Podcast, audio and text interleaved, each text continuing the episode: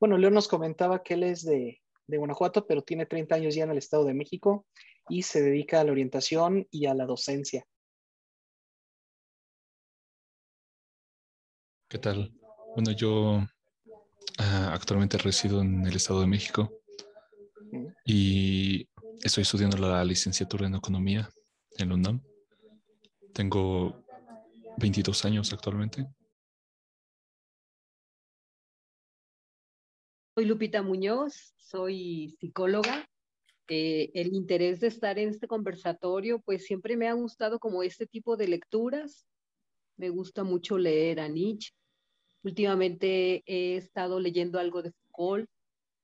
Pertenezco a una sociedad que se llama Horizontes Humanos y son filósofos y em, se dedican también a la investigación en educación en distintos eh, países.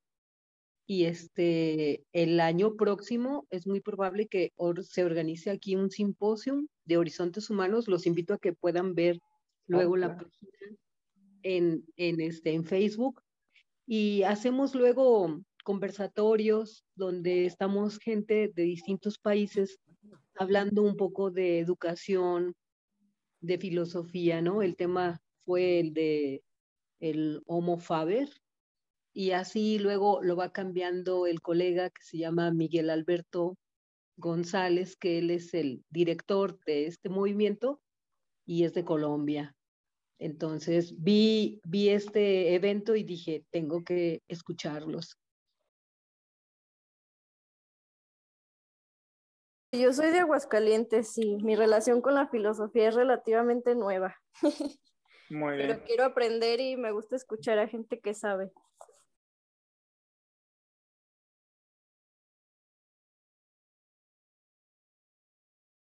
Bueno, mi nombre es Cintia Santana, soy de Guadalajara, Jalisco, México y eh, voy saliendo de la carrera de filosofía.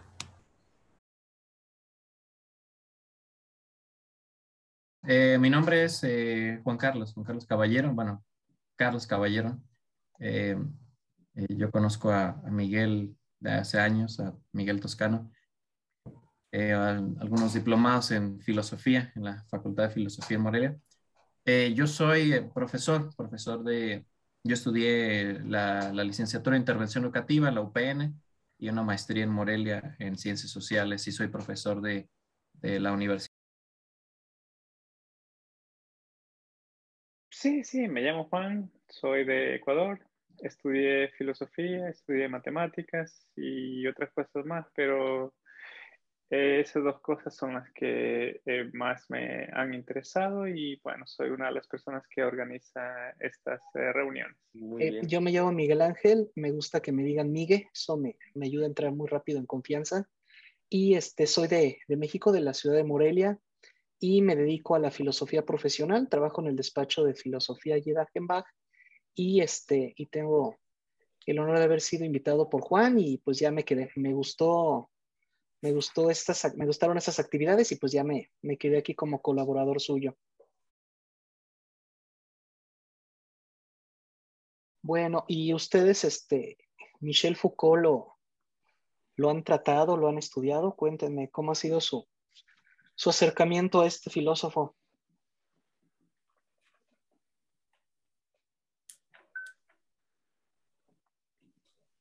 No, yo en realidad, bueno, oí de su obra en la preparatoria, su, acercamiento de su obra, pero en realidad no, lo he estudiado como tal, ¿no? Como no, no he tenido estudios tampoco de filosofía muy rigurosos, entonces no he tenido la oportunidad, pero estoy eh, interesado en conocer más. Muy bien, eh, eso es lo más importante. Con, el deseo viene el, resto. Eh, Leo, ¿y tu historia con Foucault? Eh, yo igual, este, lo poco que sé de Foucault es a través de charlas, de, conversatorios como este. Una lectura así de una obra completa de Foucault, pues la verdad no, me ha faltado tiempo y la verdad es uno de los autores que me interesa bastante. Eh, por eso es que me llamó mucho la atención este conversatorio. Eh, sí, sí, he estudiado un poquito de filosofía, pero me he dedicado más a las cuestiones de eh, metafísica, de, antropología filosófica, teoría del conocimiento, pero así autores de, filosofía social como es Foucault, pues la verdad muy poco, pero sí me interesa, me llama mucho la atención. Fíjate que ahora que menciona lo de antropología, Foucault introdujo algo llamado arqueología filosófica, ¿no? Porque no se trata nada más de saber qué es el hombre, sino qué ha venido siendo, ¿no? Cómo se ha desarrollado.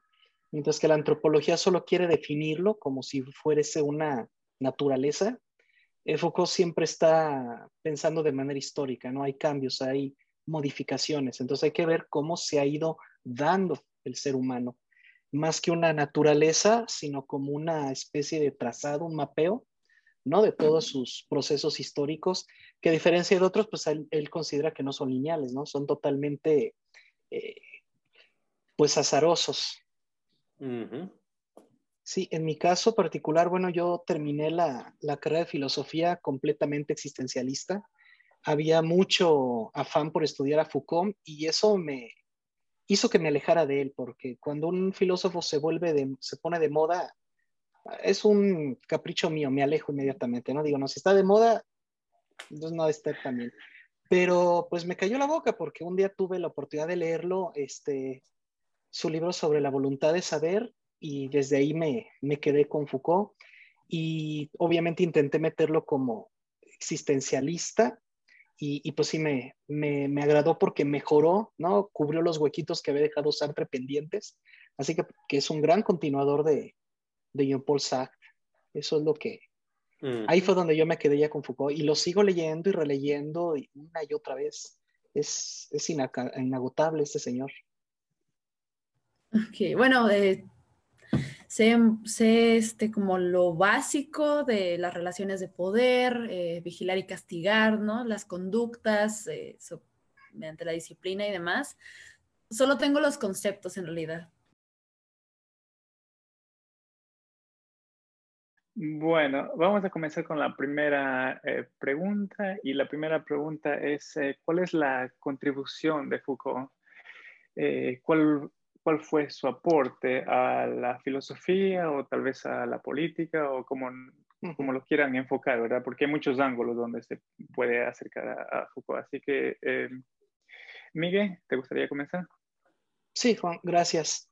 Bueno, son muchos sus aportes. A mí me gustaría iniciar por esta cuestión de, de, de la generación milenia, ¿no? De cómo desde que René Descartes puso al ser humano en el centro de la existencia como constituyo mi, realidad a partir de mi existencia, ¿no? Lo que está en mi mente define la realidad. Y eso se fue, eh, fue evolucionando con el tiempo al punto de considerarse que el ser humano era el centro del universo, ¿no? Y que no había nada más importante que, que el ser humano. Eso le dio un optimismo brutal a la racionalidad.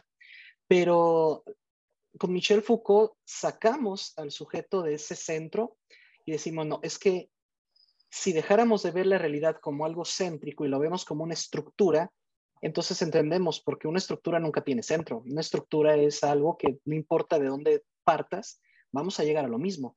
Entonces, al no haber centro, entonces el ser humano no es el centro, sino es una parte de la estructura, un elemento más. Y otra característica de la estructura es que todo está conectado. No, no hay nada que tú hagas que no termine de cierto modo afectando la estructura. Entonces, la idea de, casualidad es sustituida por lo que se llama el efecto mariposa, ¿no? Todo está conectado y las decisiones más pequeñas que tomes van a tener repercusiones. Esa es, esa es, la primera aportación. Y yo creo que la segunda es sobre el poder, ¿no? Nadie, nadie se había dedicado tanto al estudio del poder, pero del poder desde el punto de vista, repito, desde Descartes, ¿no? ¿Qué es lo que realmente ocurrió con, con la racionalidad, ¿no? ¿Quién tiene el poder en el mundo? Pues el que tiene la razón. En, otras palabras, la razón yo no la tengo, la razón se me otorga. Cuando ustedes me dan la razón, automáticamente me están dando eh, el poder, ¿no? El poder de decidir, el poder de mandar. Porque si yo no tuviera la razón, lo más seguro es que sería ignorado, sería discriminado.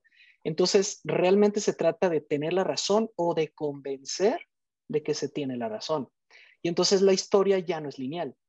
la historia no es un proceso evolutivo, la historia es un juego entre estar dando, quitando, concediendo y, anulando la razón. Bueno, esos son los dos puntos que, para mí son los más importantes, entre otros de, Foucault. Sí, sí, claro, el, poder, diría yo, es el más eh, famoso. Em, eh, Sergio, em, tú puedes, si no eh, has leído a Foucault, no estás muy claro con su filosofía, puedes formular una pregunta o simplemente puedes decir eh, paso por ahora y regresamos luego si tienes alguna pregunta. Así que no, aquí no hay presión, como dije en el, en el grupo, las personas que incluso que no han leído nada de filosofía están bienvenidos en este lugar porque a esas personas nosotros queremos llegar, ¿verdad? Nosotros queremos eh, expandir el, conocimiento, la, filosofía, llevar la filosofía a, más personas. y Miguel mencionó el poder eh, y la, primera cosa que mencionaste, eh, ¿cuál fue, Miguel? La estructura, ¿no? una visión estructural de la realidad. ¿verdad? La, realidad como, como conjunto, ¿verdad? Sí, es que, bueno, voy a intentar este, esquematizarlo básicamente, ¿no? Tenemos una existencia. El ser humano existe en tanto que tiene una mente, ¿no? Una personalidad. Y de fuera de mi existencia hay una realidad. En otra palabra, cada uno de nosotros que estamos aquí en esta llamada, cada uno de nosotros somos seres existentes, ¿correcto? Estamos existiendo a nuestra forma, a nuestra manera. Lo que tenemos en común o lo que nos une es que estamos dentro de una realidad. Entonces, durante muchos siglos se ha discutido cuál es la relación entre el existente y la realidad, ¿no? La filosofía inició con los presocráticos suponiendo que eh, el ser existente, el ser humano, estaba dentro de la realidad y dependía completamente de ella. Por lo tanto, si entendíamos a la realidad, automáticamente entendíamos al ser. Pero con el tiempo esto se fue modificando al punto que René Descartes dijo, es al revés, la realidad depende de la existencia, porque pensémoslo así, el ser humano es el único animal, el único ser que existe hasta donde sabemos, que puede traer a la realidad cosas que sin él no existirían, ¿no? La, la tecnología para empezar. Si no es por nosotros, esos elementos no estarían en la realidad, ¿no? Eso nos pone a un nivel casi divino, ¿correcto? El de poder crear cosas transformarlas, alterarlas. Entonces, durante la época de Descartes, pues surgió un optimismo bárbaro. Ya no necesitamos a Dios, como años después diría Nietzsche, ¿no? Dios ha muerto, ya no es necesario, ya tenemos al ser humano, o mejor dicho, a la ciencia, ¿no? Para, para determinar. Pero ¿por qué la ciencia? Por su carácter racional. Y Michel Foucault aportaría mucho al decir, ¿y si no hubiera un centro? Si no hubiera un centro, porque él está inspirado en Nietzsche, y no sé si recuerdan en Nietzsche eh, su teoría de que todo estaba conectado, ¿no? Como las raíces del pasto, ¿no? Que jalas de un lado y se viene todo. Entonces, y si no hubiera un centro, ¿cómo podríamos nosotros mapear la realidad? Bueno, si no es un centro como el sistema solar, entonces es una estructura, donde todo está conectado con todo, donde cada elemento altera al resto y donde nadie es ni más ni menos importante, ¿no? Todos estamos jugando dentro de esta dinámica estructural. Pero no solamente la realidad es estructural, nosotros los seres humanos estamos constituidos estructuralmente. Una idea nueva que te surge hoy va a tener modificaciones en todo tu ser. No es como que esta idea no me va a afectar, no lo sabes. A veces tu subconsciente, tu inconsciente te trae a la mente cosas que tú dices, ¿de dónde habrán salido? Bueno, es que todo es una estructura. Entonces el fatalismo es sustituido por una cuestión del efecto mariposa. Y, y es muy interesante poner al ser humano en la estructura, porque como Foucault viene después de Sartre, después del, existencialismo, después del ser humano está obligado a ser libre, entonces imagínate la gran responsabilidad que tenemos de que esta libertad no solo me va a afectar a mí, sino va a afectar a toda la estructura. Y otra cosa importantísima, no hay forma de calcular o de prever absolutamente todas las, todas las consecuencias de mis actos. No se puede. Entonces, eso escapa a la razón. Imagínate para una sociedad tan racionalista, de repente escuchar a Foucault decir eso. La realidad escapa a nuestra razón. No hay forma de calcular todos los resultados. Entonces, por eso a la fecha Foucault sigue siendo tan estudiado. Sí, bueno, la verdad, eh, Cintia, antes que yo comente algo, Cintia, ¿te gustaría decir algo sobre Foucault, sobre su aporte a la filosofía?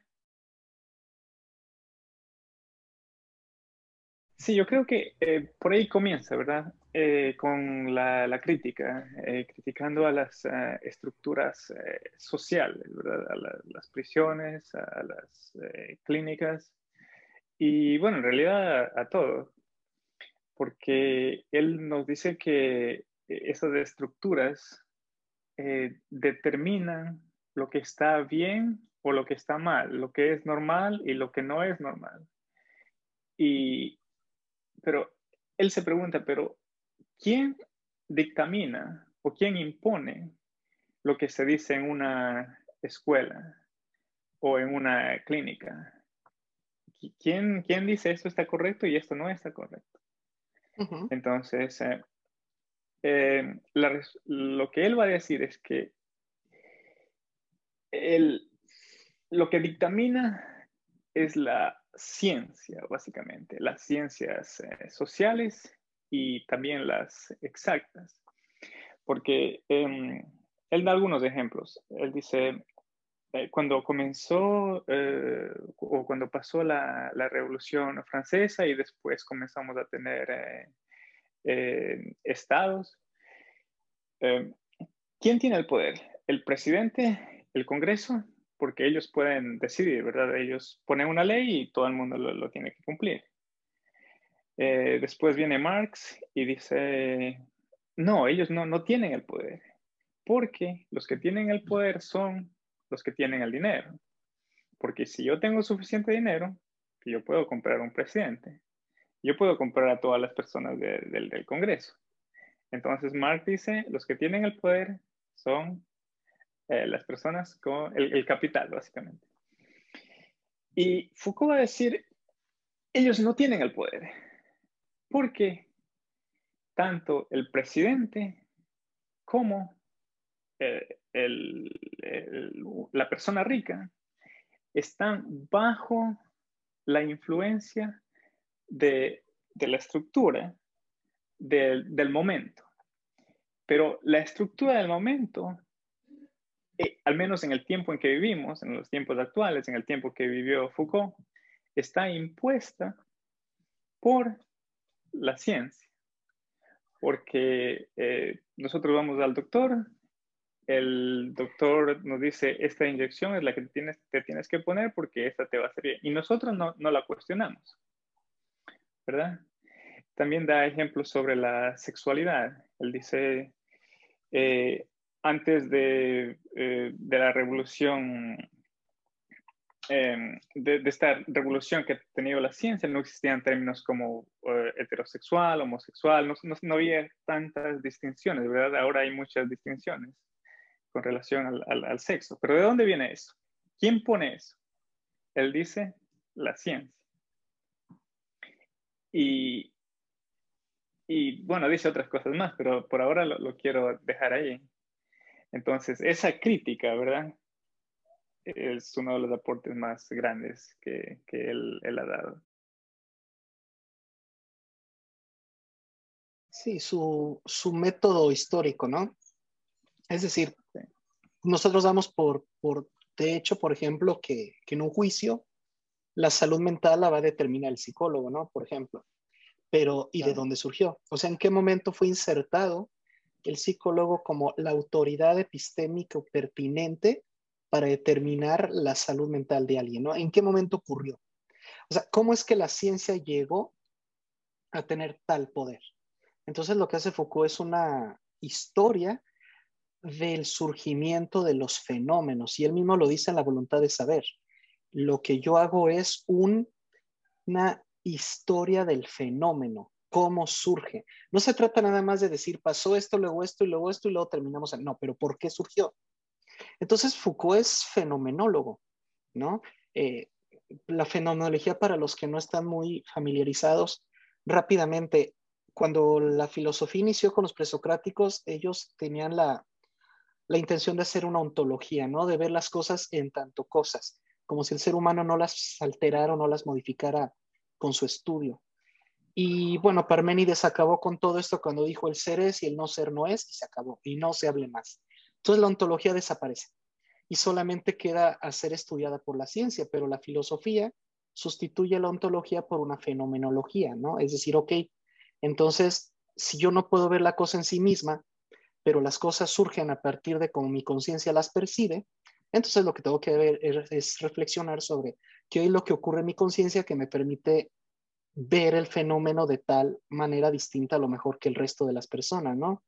Entonces Foucault lo que hace es eso, ver el fenómeno llamado cárcel. ¿Cómo surge? El fenómeno llamado sexualidad. ¿Cuándo se inventó la palabra? E, e, él es, él encanta la historia y el surgimiento de los términos, ¿no? ¿Quién fue el primero en usar el término? ¿En qué contexto? ¿En qué ciudad? ¿Bajo qué? Eso es una de las maravillas de Foucault, su metodología de hacer filosofía, de manera histórica y analizando el surgimiento del fenómeno, no de los hechos, porque no hay hechos, hay interpretaciones fenoménicas de las cosas que pasan. Y entonces lo que hay que hacer es analizarlas. Y él descubre cosas, cosas impresionantes como en su historia de la locura, la palabra loco originalmente era, significaba alegre. Una persona loca era una persona feliz. Entonces, las personas felices son incómodas, ¿no? Porque parece ser que, que les puedo quitar todo menos su felicidad, entonces hay que deshacerse de ellas. Y si yo empiezo a mencionar, si empiezo a crear una fama de que esa persona loca es peligrosa, la misma sociedad me va a apoyar, porque el momento que me da la razón, me ayuda a que yo solito agarre a esa persona y la meta al manicomio. Un loco menos y me quedo con los demás. Entonces, ¿en qué momento la sociedad decidió darle el poder a los demás? En el momento en que los demás demuestran o aparentemente demuestran que tienen la razón. Y como el loco es lo opuesto a la razón, pues entonces todo el mundo está feliz que el loco está en el manicomio, ¿no? Digo, pues qué, qué gran aportación, ¿no? O sea, el, el ir directo a, a los porqués más profundos de por qué entendemos eh, este concepto con esta definición, ¿no? Porque luego, pues naces en cierto contexto, cierta sociedad y demás, y damos por sentadas muchas cosas, ¿no? De que la justicia aquí se entiende como esto, pero ¿por qué se entiende como eso? Y tú estás de acuerdo con eso que se entiende, ¿por qué se dio a entender así, ¿no? Y creo que esos cuestionamientos son indispensables, pues, ¿no? Para, para auto, pues sí, autorreflexionar sobre si estás de acuerdo o no, o, si se puede modificar, o sea, si es como pueden surgir los cambios sociales, ¿no? Y hacer algo importante. Quiero, mm, pasando a la siguiente pregunta, que es parte de, la primera, ¿cuál sería el mundo eh, ideal o qué es lo que eh, eh, desearía para, para, el mundo? ¿verdad? Una, una pregunta muy grande. Eh, yo creo que él mm, no estaría muy eh, contento. Bueno, la verdad no, sé si murió contento, pero yo creo que no. Pero lo que, al menos en mi parecer, lo que él quiere es que nos demos cuenta que el poder, todo lo que nos está afectando, está enfrente de nosotros y no solo eso, nosotros estamos ayudando a formalizar lo que nos está, lo que nos está controlando. Por ejemplo, las definiciones de sexualidad, las definiciones de, locura, o eh, hay un ejemplo que, eh, que imaginen que ustedes tienen que ir a la calle desnudos. Y, y, creo que la mayoría de nosotros va a pensar que eso está muy mal, porque eh, no se puede ir a la calle desnudos. Pero lo que Foucault quiere decir es que ¿De dónde viene ese pensamiento, nuestro pensamiento, que ir a la calle desnudo está mal, ¿verdad? Él dice que nosotros pensamos, eso está mal, inmediatamente. Pero lo que Foucault nos quiere decir es, ¿quién nos impuso ese pensamiento? Porque me imagino que ustedes han visto eh, muchas tribus donde pues, todo el mundo está desnudo, ¿verdad? Y, el estar desnudo no tiene nada de malo. Pero cómo nosotros estamos formados, el, poder de, las ideas, el poder de las cosas. ¿verdad? Nosotros estamos eh, tan inconscientes que pensamos inmediatamente sin cuestionar. Entonces, yo creo que el mundo ideal eh, o lo que a, Foucault le gustaría es que nosotros cuestionemos mm, básicamente todos nuestros eh, conceptos y, y, al cuestionarlos darnos cuenta que, que, tal vez podemos poner algo mejor. Porque si no estamos, si, si, no sabemos que esto nos está pasando, no podemos cuestionarlo, ¿verdad? Yo creo que eso es lo que él eh, busca o lo que a él le, gustaría llegar como, como sociedad. También tengo que decir que yo creo que él piensa que eh, estas cosas que nos afectan em, son cosas que nosotros no las podemos evitar. Mientras estemos vivos, probablemente vamos a vivir en una sociedad, vamos a tener un lenguaje como dijo Miguel, él analizó eh, mucho el lenguaje. Y un niño, ¿verdad? Un niño nace y inmediatamente está afectado por el lenguaje. Entonces, como que no se puede escapar. Nosotros somos grandes, tenemos que ir a trabajar, tenemos que estudiar, indudablemente nos van a poner en la estructura. Pero lo que Foucault nos dice es que pensemos que si esta, esta estructura está bien, está mal, cómo la podemos cambiar, o al menos pensar que, que esto nos está pasando, porque otra cosa es actuar sin pensar, como el ejemplo que di. El principio de autonomía, no creo que es lo que, en lo que me gustaría concentrarme. Si bien Foucault jamás habló de un mundo ideal, o no, no, lo, no lo leí, eh, yo no creo que él concibiera un mundo ideal. A lo que voy es que cuando él describe la realidad, no está obligado a aportar un cambio, ¿no? Es decir, hemos estado viendo las cosas mal. Las cosas realmente son así. Ahora, yo creo que murió antes de tiempo de decirnos cómo corregirlas, ¿no? Entonces nos va a tocar hacer una especie de, pues, de adivinanzas, ¿no? A mí me parece que el principio de autonomía de la bioética, que es darle toda la información a tu paciente para que él decida si se toma o no el medicamento, ¿no? Si eso lo trasladamos a la filosofía Foucaultiana, eh, nosotros no podemos tener en el nacimiento total autonomía y libertad. Necesitamos ser formados por una estructura, punto. Pero llega un punto, llega un momento en el que tenemos que hacernos responsables de nuestro lugar en la estructura. Pero para poder hacernos responsables necesito toda la información posible. Entonces, ¿cómo voy a poder tener toda la información posible si doy por hecho todas las cosas que me preceden? ¿no? O como diría Hegel, hay que tener cuidado con lo obvio porque lo obvio es peligroso, ¿no? Ya no lo reflexionamos, lo damos por hecho. Entonces, por eso Foucault cuando dice, no hay hechos, no hay hechos, hay interpretaciones fenoménicas. Mi conciencia interpreta la realidad, pero hechos, hechos no. Ahora, como les comentaba, desde René Descartes fue que la ciencia se impuso. El ser humano siempre anda buscando autoridades pensémoslo, siempre andamos buscando líderes, siempre andamos buscando a, quién apegarnos, ¿no? Entonces, pasa la Edad Media, ¿no? Ya no la, la iglesia, ahora es, es la ciencia, ¿no? Porque la ciencia es como que lo máximo, el, el logro máximo de la, de la, de la razón. Pero, como decía Juan, ¿no? ¿Y quién le dio la razón? ¿no? ¿Quién le da el poder a los demás de decidir lo que es bueno o malo? Bueno, la razón misma. La sociedad tiene eh, el gobierno que elige, ¿no? Nosotros tenemos el poder de dar la razón o de negarla. Entonces, el poder realmente lo tiene la razón o lo tiene el sujeto que la atribuye.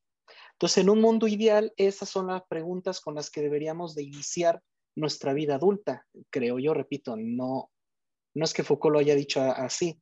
Y el segundo elemento del mundo ideal sería acabar con el poder pastoral definitivamente. No, no puede haber eh, justicia donde hay desequilibrio, ¿no? Donde hay más fuerza de un lado que del otro. Pero lo que me llama mucho la atención y por lo que no creo que pueda existir un mundo ideal en Foucault es porque él mismo dice que la historia no es lineal, no es progresiva, no evolucionamos, no hay progreso no hay, no hay dialéctica. Entonces, ¿cómo puede haber un mundo ideal cuando yo mismo estoy afirmando que todo es, pues, el que gana, el, que triunfa, el que mata a los demás, el que derrota, es el que decide? Cuando dije un mundo ideal. A lo que me refería es, eh, si le preguntamos a Foucault, ¿cómo una persona debería vivir su vida? Eh, ¿Qué es lo que Foucault diría? A, eso me mm. refería, no necesariamente a una estructura eh, social, sino por eso dije, yo creo que Foucault pondría mucho énfasis en el, en el cuestionamiento, ¿verdad? En el cuestionamiento de todos nuestros conceptos en cosas que nosotros ni siquiera cuestionamos, como el, el, ejemplo que, que di. ¿Y tú ahorita en la actualidad, quién consideras que tiene ese poder? O sea, antes la ciencia, pero ahorita, pues en general, ¿no? ¿Quién nos, nos dirige como sociedad? Pero en mi opinión, yo detecto que la juventud, por ejemplo, está tomando el control ¿no? Ya no hay adultos, digamos, este, dirigiendo, el, como que se perdió el modelo de adulto y ahora hay más jóvenes tomando las decisiones, tomando roles importantes en la sociedad. Y el joven, ¿en base a qué? ¿no? ¿Cuáles, ¿Cuáles son sus imperativos categóricos? Y definitivamente es la tecnología, ¿no? Ya no es la ciencia, ya es la tecnología, que es una parte de la ciencia, una derivación y la tecnología la entendemos como aquello que hace nuestra vida más fácil, más productiva. Entonces, quien domina la tecnología está teniendo el control. Mencionemos Google. Ahora con la pandemia estamos aquí reunidos gracias a Zoom. Pero antes de la pandemia, Zoom, ¿qué era? ¿Tenía poder alguno? ¿No es cierto? Los teléfonos celulares hace años era un, uy, quién sabe quién llega a tener alguno. Y ahora ya las líneas fijas están desapareciendo. Entonces, en mi opinión, la tecnología y los jóvenes son ahora los que aparentemente tienen la razón. El joven, yo no sé si para bien o para mal, pero ya le cuesta mucho trabajo, eh, no sé, dudar siquiera que tiene la razón. Como que quedó la batuta pendiente y la tomó el joven. Dijo, ahora nos toca a nosotros, ¿no? Porque también los tiempos nos presionan. Yo quería compartir un poquito de lo que estaban conversando hace un momento en relación al poder. Y, bueno, pensar que siempre el poder pues está dentro del, sujeto. Y, en este sentido es este como pensar que este sujeto se extiende o tiene relaciones o interactúa con otros sujetos que también tienen por, llamarlo de alguna manera, un poder chiquito, ¿no? Pero que en virtud de esta interrelación con el otro, se van entonces haciendo como, como una especie de redes, y entonces la mirada del poder va, va construyendo esto que decía el compañero hace un momento, donde la verdad entonces se vuelve subjetiva y donde se centra eh, de una manera, eh, vamos a decir, en instituciones. Eh, algo que yo he visto mucho acá en los horizontes humanos es sobre los lenguajes del poder y, y cómo este poder a lo mejor es algo que no estábamos como muy claros, pero que lo vemos desde el eslogan, desde el, eh, con lo que se presenta una organización o una institución, y que el lenguaje siempre va a ser un vehículo como para afianzar este poder o en un momento dado también diluirlo. Entonces, e, esto me, parece como interesante porque se va dando eh, en distintos campos, en lo cultural, en lo político, todas estas relaciones de micropoder que van dando a la creación de normas, de acuerdos no hablados, de, cosas que involucran a la sociedad y también al sujeto mismo.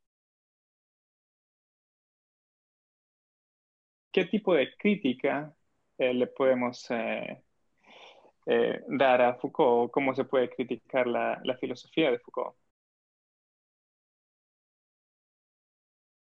Es que también es importante precisar eso antes se entendía que solo había una verdad. La verdad era algo que podíamos demostrar, comprobar, verificar e incluso nos permitía predecir lo que ocurría, ¿no? Esa es la verdad científica. Pero cuando estamos hablando de Michel Foucault, bueno, hablamos de la filosofía, hablamos de otro tipo de verdad, algo que se llama verdad humana. Mientras que solo hay una verdad física, hay una multiplicidad de verdades humanas. Por ejemplo, tenemos sinceridad, honestidad, tenemos lógica, tenemos imaginación y, no son sinónimos, ¿eh? No, no creas que digo soy sincero, es lo mismo que decir ser honesto. Son tipos distintos de verdades. Entonces, aquí Foucault lo que está apuntando es a esto. Tenemos que dejar de ver a la realidad como si hubiese una sola verdad y reconocer que hay distintos tipos de verdades.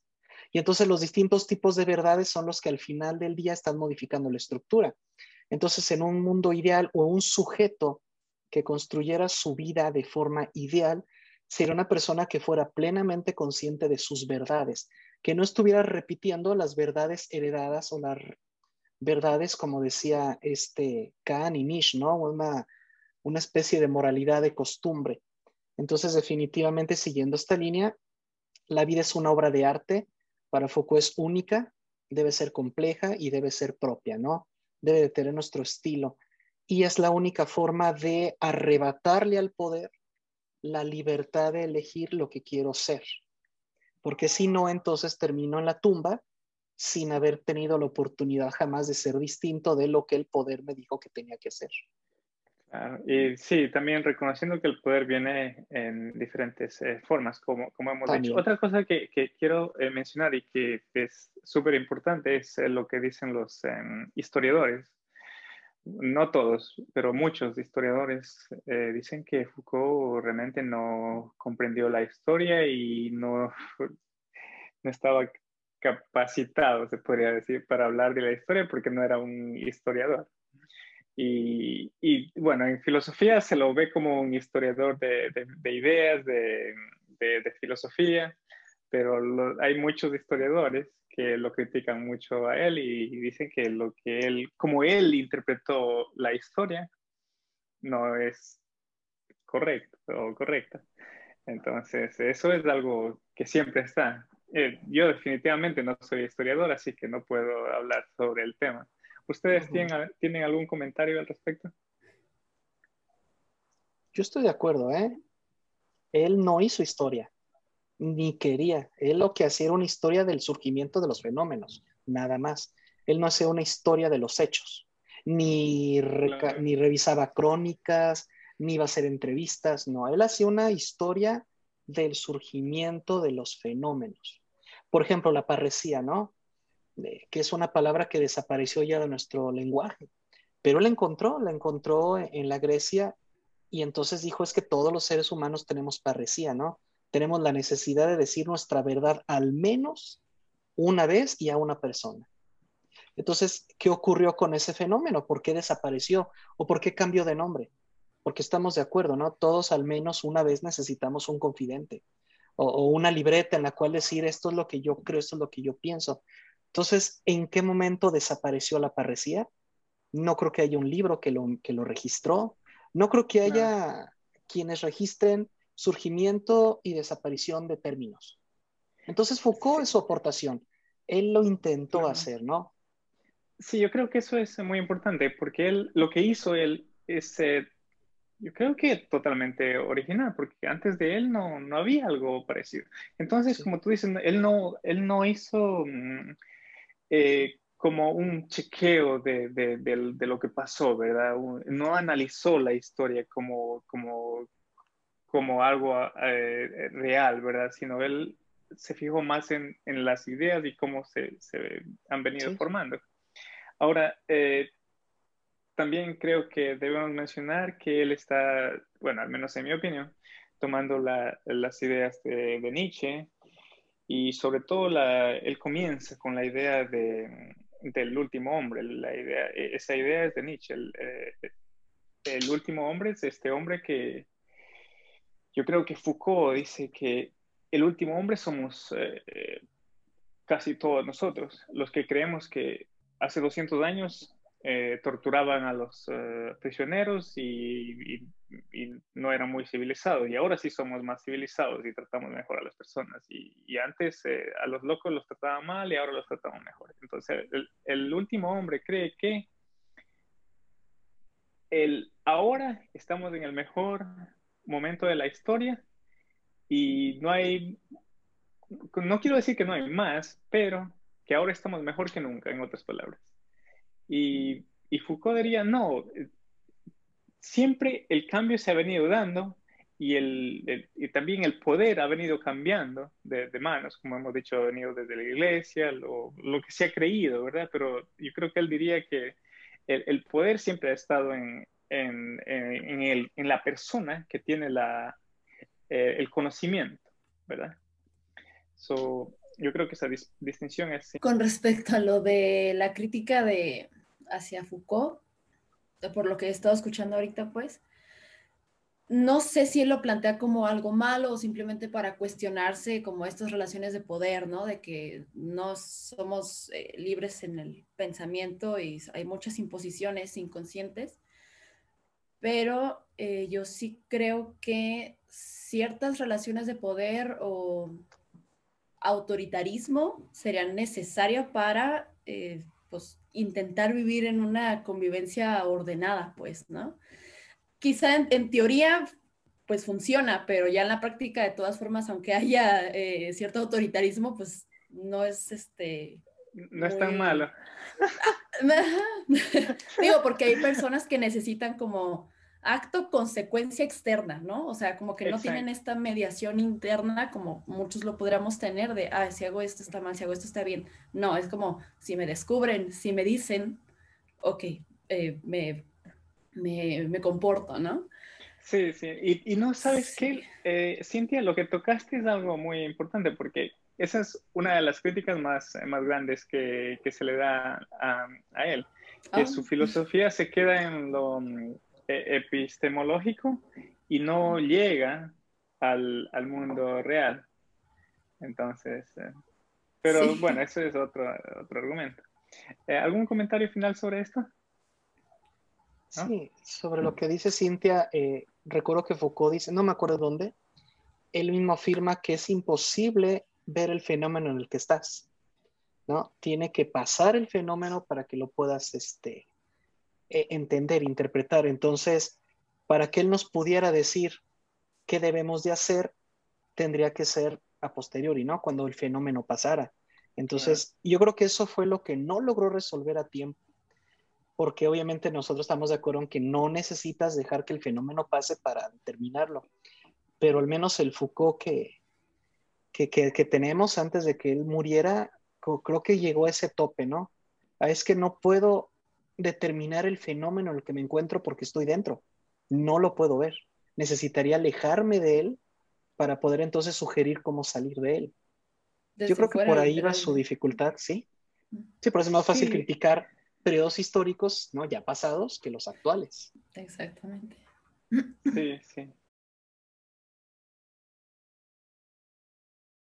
Y, sí, bueno, la última eh, parte o la última pregunta que, tenemos hoy es cómo podemos utilizar su filosofía para mejorar la sociedad en la que vivimos. No, es que me gustaría comentar algo. Leyendo, mm, no recuerdo cuál, pero hay un libro donde en una parte pequeñita, en un brevísimo párrafo, él habla de algo llamado foco de experiencia filosófica. Ese e, ese concepto lo aplico en todas las terapias y consultorías filosóficas que atiendo.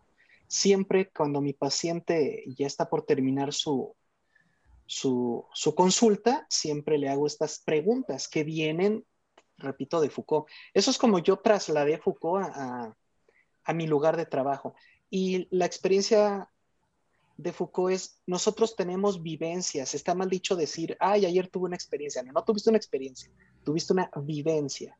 Para que sea una experiencia, tiene que haberte dejado un conocimiento. O sea, no es correcto decir, ay, mira, yo me la paso experimentando mi vida, si no aprendemos nada. Entonces él dice que si no te haces tres preguntas básicas, entonces no tienes experiencias filosóficas, solo tienes vivencias, ¿no? Fuiste con el terapeuta filosófico, sí, pero no aprendiste nada. Y la primera pregunta que hace Foucault es, ¿qué aprendiste hoy de ti? ¿No? ¿Qué es lo nuevo? Algo nuevo tiene que haber cada día. Si queremos que este día, este lunes 6 de diciembre, se vuelva un día de experiencias, no es qué aprendí de Foucault, no qué aprendí de Juan, sino qué aprendí de mí escuchando este conversatorio. Número dos, ¿y quién es el responsable de que no lo supiera? ¿Por qué no me había dado cuenta antes? Y está prohibido decir yo, porque eso es lo primero que todo el mundo dice. Yo, yo, yo, no, espérate. Ve más allá, ¿no? A lo mejor hay algo más. Y la tercera y la más difícil, al menos con mis pacientes, es muy complicada. ¿Y qué vas a cambiar ahora que ya sabes esto de ti y que ya sabes de dónde viene? ¿Qué hábitos vas a modificar, vas a crear, etcétera? Eso es una de las pocas cosas, porque tiene muchas, pero es de las pocas que yo puedo, que creo que tengo tiempo de decirles, ¿no? Si es como yo metí Foucault a mi trabajo. La reflexión que me hiciste hace rato, Miguel, o sea, me dio mucha risa y gusto porque pues dije, no manches, creo que Foucault pensaría que estamos pasando un fenómeno, ¿no? Y a lo mejor le gustaría saber que los jóvenes como tal están derrochando esa, esa relación pues de poder, porque al final de cuentas pues sí, se están como quien dice haciendo sus propios jefes y pues eso destruye un poco esa, esa perspectiva de que pues sí, al final se desarrolla otro tipo de poder, pero quitaron la manera antigua que se tenía, ¿no? Como al menos en cuestión laboral, me imagino. Y pues, no sé, eso es lo que yo reflexiono de lo que dice Miguel y de lo que me llevo yo así como que, al final de cuentas, pues sí, pues ver la vida de esa manera más filosófica sí te hace darte, tener esa conciencia de la que están hablando, porque pues sí, o sea, lo ves así desde afuera,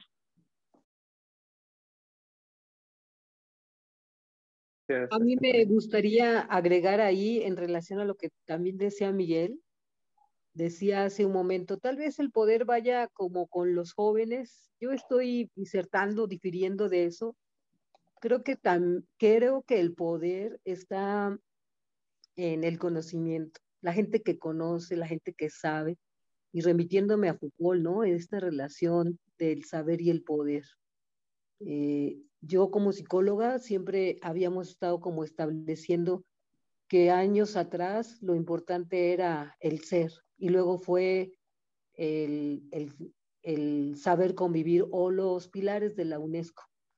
Pero creo que y estoy convencida que quien tiene el conocimiento tiene el poder. Entonces, ciertamente, a lo mejor aquí sí son varios jóvenes los que salen en punta de lanza eh, en este conocimiento, pero no creo que sea como por situación de edad, sino de, esta variable de la tecnología de la que hablaba este Miguel también, porque son los que pueden como accesar más a este, a este sentido, ¿no? Pero creo que también una persona mayor puede tener conocimiento y, y sobre eso pues va el poder. también me gustaría comentar al respecto. Eh, yo realmente estoy eh, de acuerdo con, con Foucault eh, cuando él dice que el, poder tiene la persona que tiene el, conocimiento. pero también eso significa que en realidad la persona no tiene el poder, porque si yo les presento algo, algo, cualquier cosa, una teoría económica o, un teorema matemático. Les presento el, teorema a ustedes. Y les digo, eso es real. No es porque yo diga que es real que va a hacer que el teorema sea cierto, sino porque refleja al, mundo, ¿verdad? Entonces, em, el, conocimiento, lo que quiero decir es que el conocimiento no, no le pertenece a una persona. Y cuando yo digo que el conocimiento no le pertenece a una persona, también estoy diciendo que el poder no le pertenece a una persona, ni siquiera a un grupo de personas. Y entonces, ¿a quién le pertenece? El, poder está, eh, como dice Foucault, regado por todos lados y estoy de acuerdo contigo, Lupita, cuando tú dices que el, que tiene las ideas, eh, las personas que, estudian eh, son las que tienen el poder. Los, economistas que convencen a los presidentes qué leyes imponer, ¿verdad? Porque la mayoría de presidentes no, saben nada de economía, ¿verdad? O pocos saben poco de economía. Pero ¿quién dice esto es lo que debe de hacer? Ellos tienen el poder. Ahora, como saben, en, la economía no es algo que está escrito en piedra, no es como las matemáticas, entonces eso va evolucionando. Entonces el conocimiento no le pertenece al economista. El conocimiento va cambiando, o la verdad, se podría decir, ¿verdad? Va cambiando y así vamos rodando. Y eso aparentemente no va a terminar. Bueno, es que hay un, hay un libro de ciencia ficción, una novela de Conan Doyle. Eh, la primera novela de Sherlock Holmes se llama Estudio en Rosa, donde hay algo muy interesante que me gustaría que reflexionáramos todos. Cuando Watson está haciendo una especie de interrogación a Sherlock para ver qué tanto sabe, ¿no? Hablando de esto de las relaciones de poder. Y recuerdo que le dice, oye Sherlock, ¿sabías que el mundo gira alrededor del Sol? Y Sherlock dice, no, no lo sabía. Y Watson se siente orgulloso porque él siente que tiene el poder, porque tiene el conocimiento de la ciencia, ¿no? Y Sherlock le dice, y ahora no sé cómo le voy a hacer para que se me olvide. Y Watson se ofende. Dice, pero ¿cómo si te acabo de dar un dato científico, te acabo de, de, cultivar? ¿Cómo me dices que quieres olvidarlo? Y es que él dice, y es que eso a mí para qué me sirve.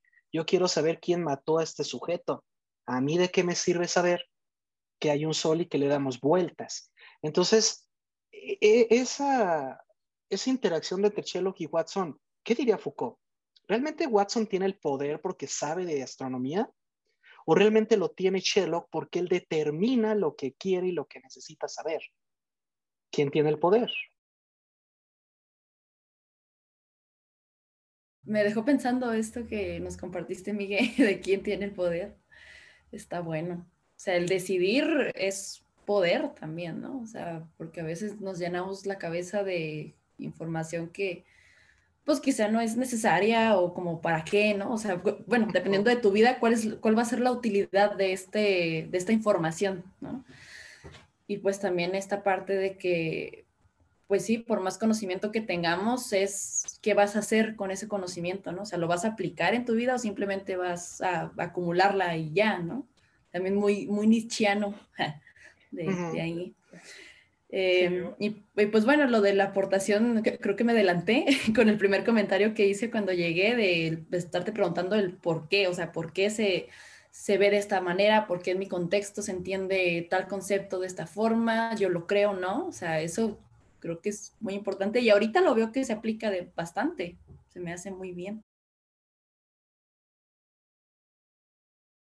Sí, eh, yo tenía una pregunta hace un rato, pero de alguna manera con su comentario, Miguel, eh, eh, pues respondió, respondió la mitad de la pregunta cuando dice que las los diferentes tipos de verdad modifican la estructura. Eh, efectivamente, mi pregunta era, eh, ¿estamos condenados a ser parte de la estructura o, podemos eh, emanciparnos de ella, evadirla y de qué manera? Entonces, yo, yo coincido, coincido con, con, los comentarios de que efectivamente conocimiento es poder, aunque muchos actualmente dicen que ya no, que ya no, porque eh, lo traslado a la docencia, que en la mediados del siglo pasado que me tocó estudiar, eh, se decía el, profesor es el que tiene la verdad. Y, hoy en día pues ya, ya nos desplazaron bastante eh, las redes sociales, el internet, las, las, tecnologías, como decían hace un momento, eh, y pues es, es una manera de, de, empoderarse también por parte de los, de los jóvenes hoy en día.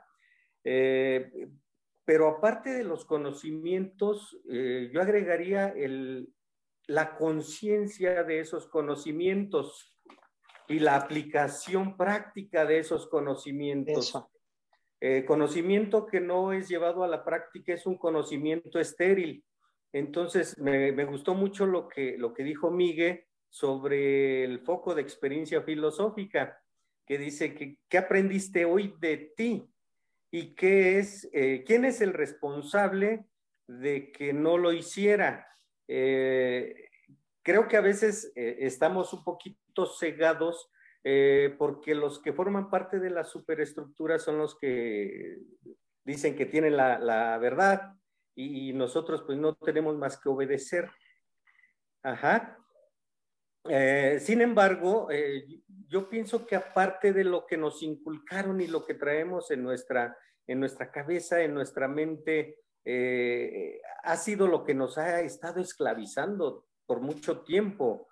es algo que, nos metieron en la cabeza y que nosotros tenemos que ir, ir, sacando a partir de la, de la, reflexión y a partir de, la, la puesta en práctica de lo que nosotros vamos descubriendo por eh, esfuerzo propio, lo que se investiga, lo que se practica y, e incluso pues tenemos injerencia sobre otras personas y, somos capaces de decirles, sí, pero sé consciente de esos conocimientos, no te quedes nada más con, con repetir lo que dijo fulano de tal.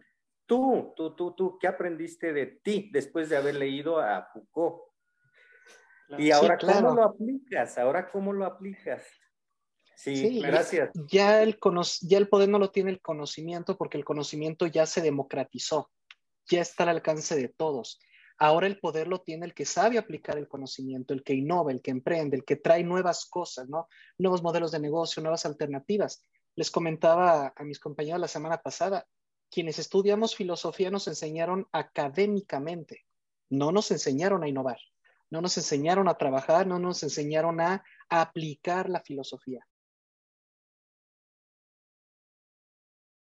Bueno, yo como educador, ¿verdad? La educación prácticamente siempre se ha dicho que es para, pues para eso, ¿no? Para empoderar a las personas a través del conocimiento, pero eso es ficticio.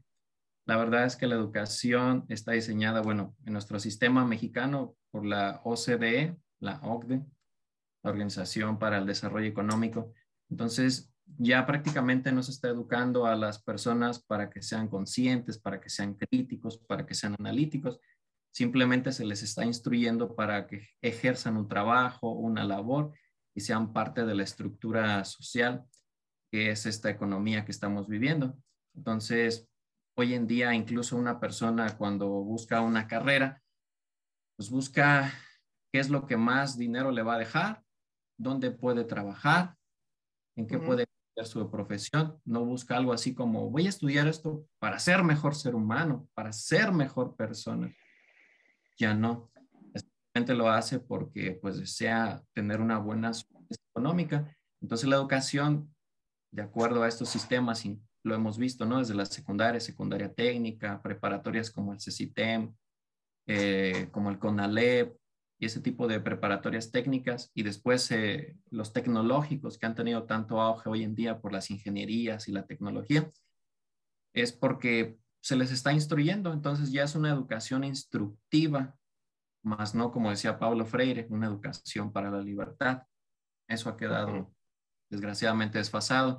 Solamente quien la tiene, pues las ciencias sociales, las ciencias humanas, son las únicas que nos educan realmente, pues para quitarnos la venda y abrir del sistema, ¿no? Ver cómo funciona realmente el sistema. Humanidades como la pedagogía, como la filosofía o la sociología, pero todas las demás. Pero realmente si vemos en la matrícula cuántos están inscritos en filosofía y cuántos están inscritos en ingeniería, ¿verdad? Les deja más economía, porque ven más por el, la solvencia económica. Entonces, la misma educación le ha quitado el poder al profesor, lo denigró y ya no es profesor, ya no es maestro, ahora se le dice docente. Docente para mí es como, ay, me denigraron, me bajaron el cargo. Porque el docente es el facilitador, ya no es el del conocimiento, ya no es el maestro, ahora es el facilitador del conocimiento. Ya no lo proporciona, ahora te dice por dónde lo puedes tomar.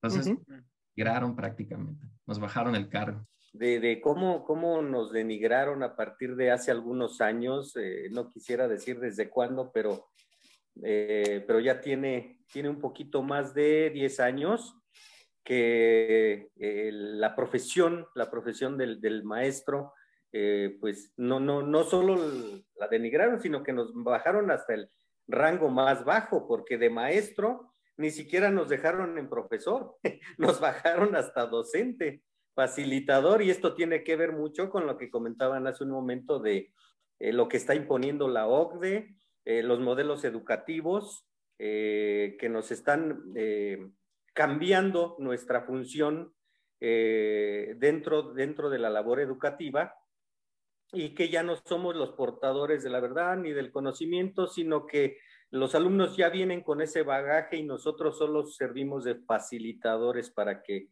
el alumno aprenda por sí solo. Nosotros nada más facilitamos el conocimiento. Entonces, esa era mi participación. Ya ahorita escuchando pues todo lo que han comentado, en un intento pues de armonizar todo, tengo pues aquí mi opinión, ¿no? Como mis meditaciones al respecto.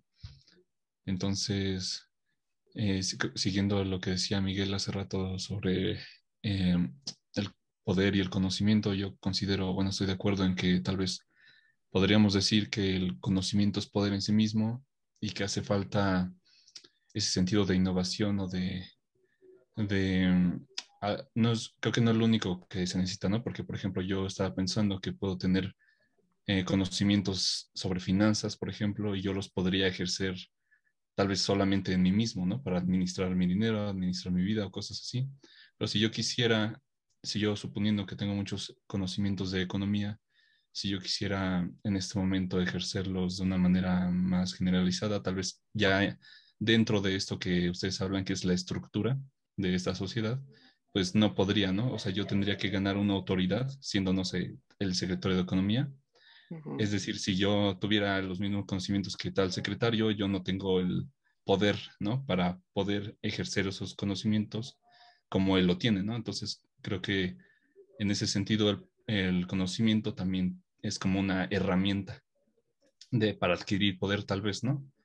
Porque él se tuvo que ganar de alguna manera ese puesto, ¿no? Y es algo que necesitó conocimiento para, para llegar ahí, supongo, ¿no? Y bueno, ya como también estoy muy de acuerdo en que eh, muchas veces la educación, por ejemplo, en este país es muy académica y es interesante, ¿no? O sea, tampoco es como que sea inútil, pero sí falta un poco tal vez esa instrucción de cómo aplicar esos conocimientos directamente y energéticamente en la sociedad, ¿no? En esa estructura. Siento que sí, hay esa carencia un poco, la he notado. Eh, la filosofía a lo mejor le voy a echar muchas porras, pero en filosofía por lo menos sí nos escapamos de eso, ¿no? Porque al menos a mis alumnos les digo, nada de lo que yo te voy a pedir está en Internet. Ya lo busqué y no está. O sea, la filosofía sí tiene este, este poder actual de no lo vas a hallar. Si yo te pregunto ahorita, ¿qué es el amor? Búscalo. No lo vas a hallar. O vas a traer teorías este, científicas, pero filosóficas, si te pregunto quién eres tú, ¿en qué sitio o en qué foro lo vas a encontrar? ¿No? Entonces la filosofía todavía tiene esa libertad de sí, este, de, sí buscar el conocimiento personal. Y respecto a tu pregunta de si podemos salirnos de la estructura, no, no podemos, porque la estructura es la realidad. Lo que sí podemos hacer es comprender la estructura y entonces determinar nuestra área de, movilidad, ¿no? ¿Dónde puedo y dónde no puedo actuar? Hasta que, y obviamente, existencialistamente hablando, pues hacerme responsable de ello. Pero sí, podemos entender nuestro lugar o incluso elegir cuál es el lugar en la estructura que yo quiero tener. Y ojalá tenga el poder para que se me, se me deje ahí.